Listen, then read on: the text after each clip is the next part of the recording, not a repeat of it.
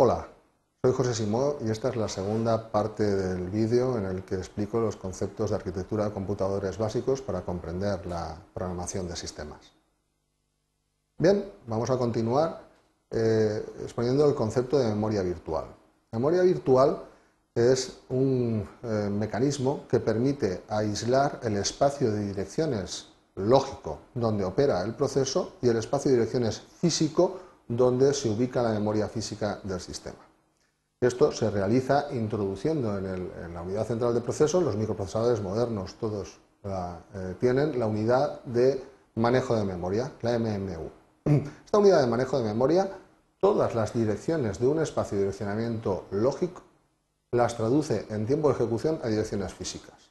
Conceptos relacionados con el concepto de memoria virtual, la segmentación, la paginación e incluso el intercambio de páginas. Pero conceptualmente la memoria virtual es el aislamiento entre el espacio de direccionamiento lógico de nuestro proceso y el espacio de direccionamiento físico donde se ubica la memoria. Bien, esto quiere decir que cuando nosotros, en un entorno en el que soporta memoria virtual, con un sistema operativo por debajo, queramos saber la dirección de memoria donde se ubica una variable, la dirección de memoria que obtendremos estará en el espacio de direccionamiento virtual, que es el único espacio de direccionamiento que ve un proceso. Bien. Otro concepto fundamental es el concepto de pila. Ya hemos visto que el ciclo de instrucción permite ir ejecutando las instrucciones máquina de nuestro código ejecutable nativo. Bien, estas instrucciones eh, se ejecutan como cuando una grapadora está tirando grapas, está grapando y está consumiendo su cartucho. La diferencia es que nuestras grapas, en este caso las instrucciones, se pueden reutilizar, no se consumen. Es posible, por lo tanto, realizar saltos para ejecutar muchas veces o varias veces las mismas instrucciones. Estos saltos sin retorno se utilizan para hacer bucles, saltos condicionales, etc. Hay otro tipo de saltos que sí que involucran un retorno, un salto a su rutina. Por ejemplo, estamos ejecutando este hilo de ejecución. En el punto A saltamos a otro punto de nuestro código y cuando terminamos de ejecutar este código tenemos que retornar. Bien, eh, eh, hay que establecer un mecanismo mediante el cual se guarde el estado de ejecución en el punto de salto para poder retornar otra vez a ese estado de ejecución. Fundamentalmente ese estado de ejecución es el contador de programa, que me indica la siguiente instrucción a ejecutar en este punto.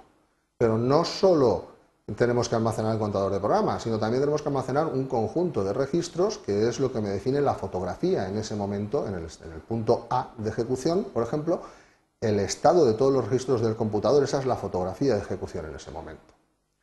¿Cómo funcionan los saltos a rutina, a subrutina? Pues el salto a subrutina lo que hace es almacenar el contexto, el conjunto de todos estos registros es lo que llamamos el contexto del microprocesador. Almacenamos el contexto en la pila y saltamos. Seguimos ejecutando. Realizamos otro salto. El contexto en ese punto lo almacenamos en la pila. Y, por ejemplo, en el punto este rojo ¿eh? de ejecución, el estado de la pila sería este tenemos estado A y B. Cuando retornamos a B, cargamos de la pila el estado y conseguimos retornar a ese punto.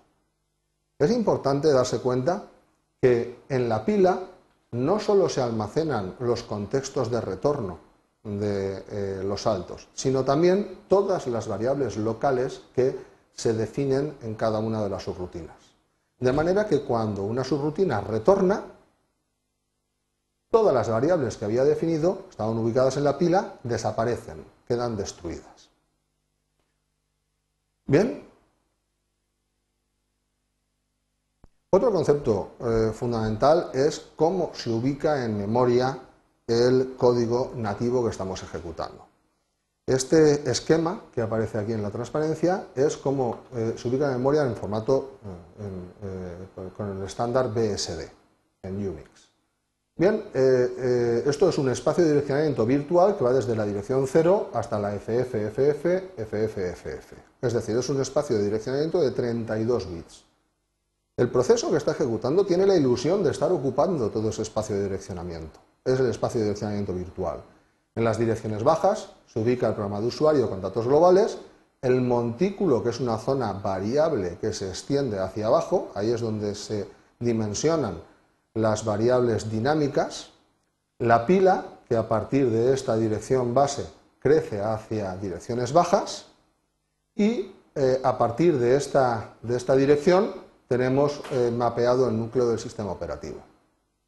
Bien, vamos a ver unos ejemplos de código en el que vamos a observar dónde se ubica el código ejecutable, vamos a observar dónde está ubicada la pila, posiblemente experimentaremos con estas órdenes pmap en Linux o vmmap en eh, BSD de Apple, eh, en el que eh, estas instrucciones, podéis consultar el manual, nos indican cuál es la ubicación en memoria de un proceso en ejecución.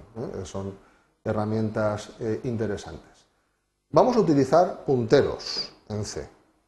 ¿Qué necesitamos saber? Pues el operador ampersand, el AN este, significa dirección de memoria de. Y se lo podemos aplicar a una variable para saber en qué dirección de memoria está ubicada. Por otro lado, también debemos conocer que el nombre de una función, sin el paréntesis, es la dirección de memoria donde está ubicada esa función. Y el operador abrir y cerrar paréntesis realiza el salto a esa función. Bien, vamos a hacer un archivo nuevo en el que eh, vamos a, escribir unas, unas, instrucciones que nos van a permitir observar lo que, lo que os he comentado. Bien.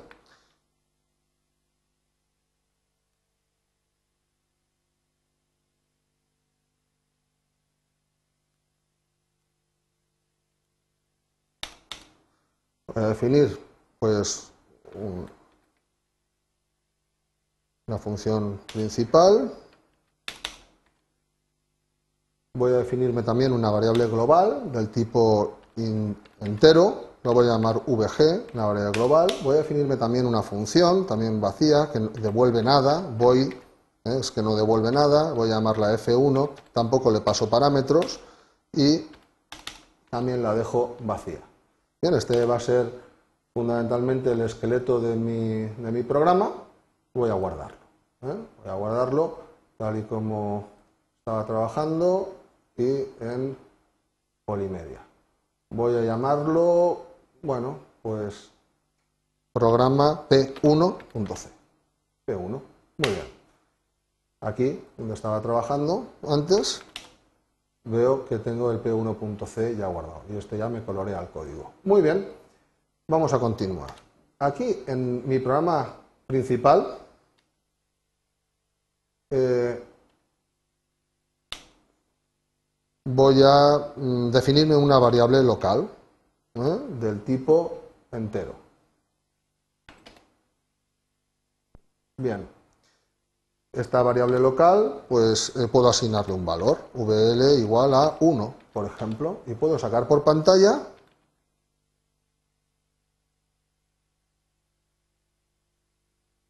el valor de esta variable diciendo, pues bueno, puedo poner aquí VL igual a porcentaje de en formato decimal. ¿eh? Eh,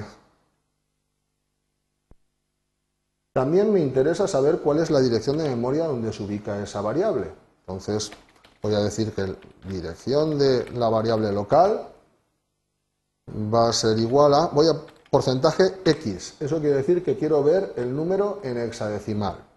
Es decir, quiero ver VL y, importante, como os comentaba, ampersand VL, para saber su dirección de memoria.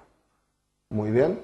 Voy a definirme también una variable, aquí, en la, función 1, que me indique, es una variable, pues, VL de F1. ¿eh? Sería una variable local en F1, pongo otro nombre para distinguirlo ahora, que también es del tipo entero y quiero básicamente hacer lo mismo, sacar por pantalla cuál es su valor.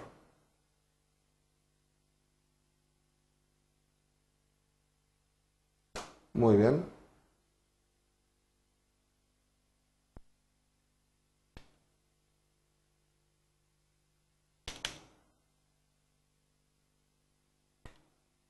Bien. Eh,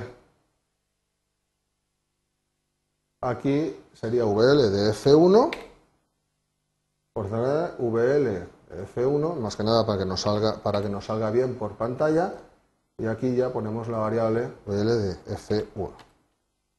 VL de F1.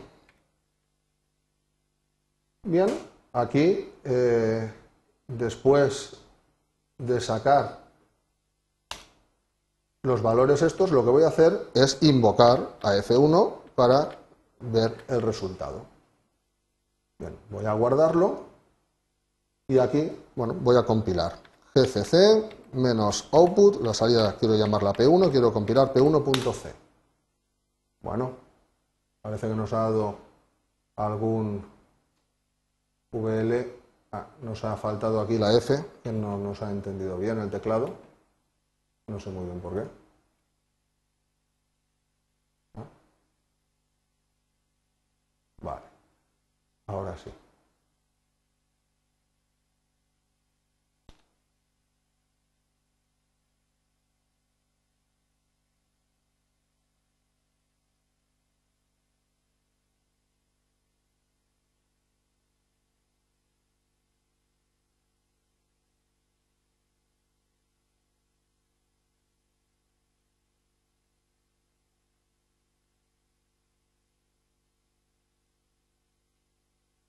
Esto es que me había equivocado y en lugar de una coma eh, había puesto un punto.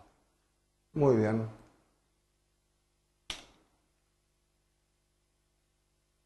Ah, y este error se nos ha extendido aquí arriba.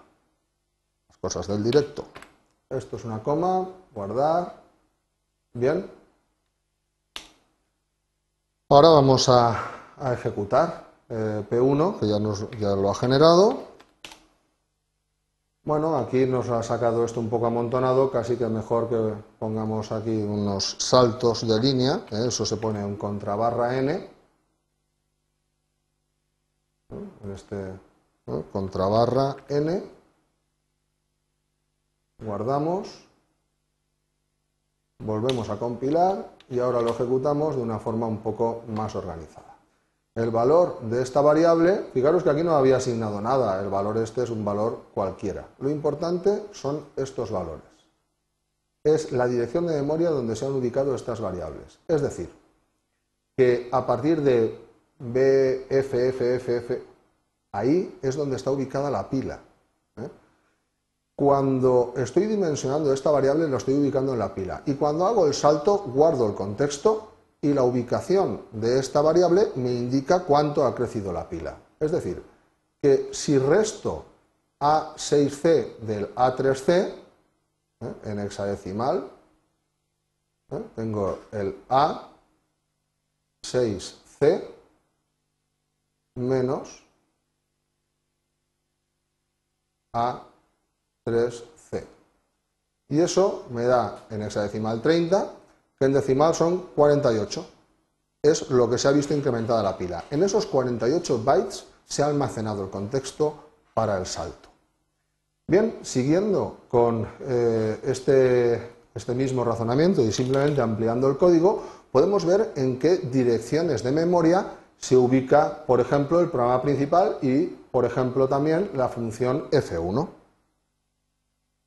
Voy a copiarme esta línea traigo aquí.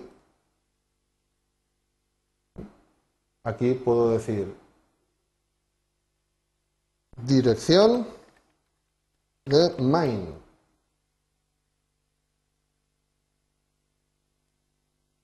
Porcentaje X y aquí lo que pondré es sencillamente el nombre de la función. Main. También puedo ver en qué dirección de memoria se ha ubicado la función f1.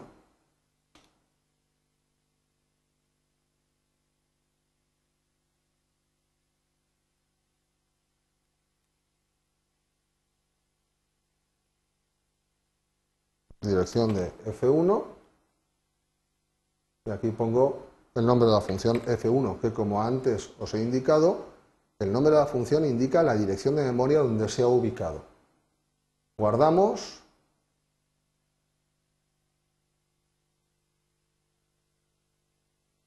Compilamos el programa y lo ejecutamos.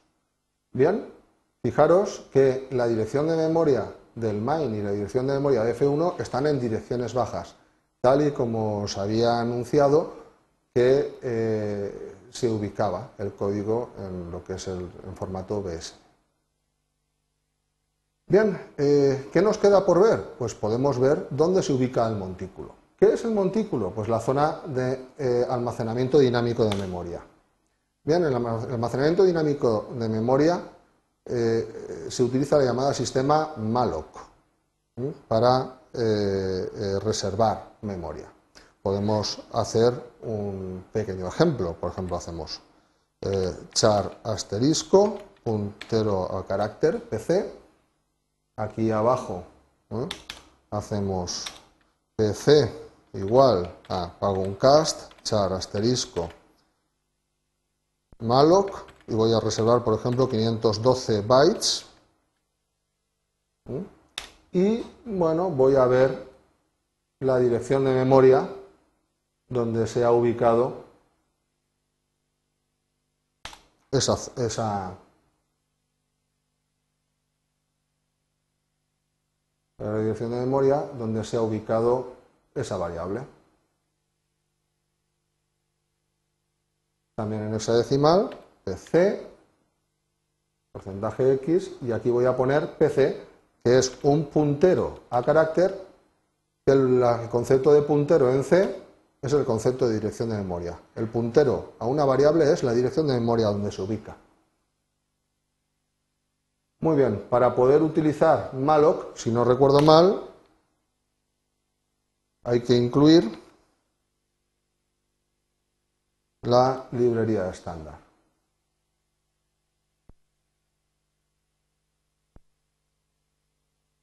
Los prototipos de las funciones es donde están, es lo que contienen los .h. Compilo y ejecuto. Y fijaros que la dirección de memoria donde se ubica el montículo está aproximadamente por donde habíamos anunciado, en zonas bajas, pero después de haber más, más eh, adelante de donde hemos ubicado el código ejecutable. Bien, después de haber visto este ejemplo, voy a acabar esta exposición proponiendo un, eh, ejercicios para los novatos, que es simplemente escribir un código muy similar al que hemos visto ahora en el vídeo y que os dibujéis con detalle el mapa de memoria del proceso. Y para los usuarios avanzados de este vídeo, os propongo que construyáis un programa multihilo utilizando pthreads y observéis la ubicación de las diferentes pilas. Recordad que cada hilo de ejecución dentro de un proceso tiene una pila independiente. Esto es todo. Gracias por vuestra atención.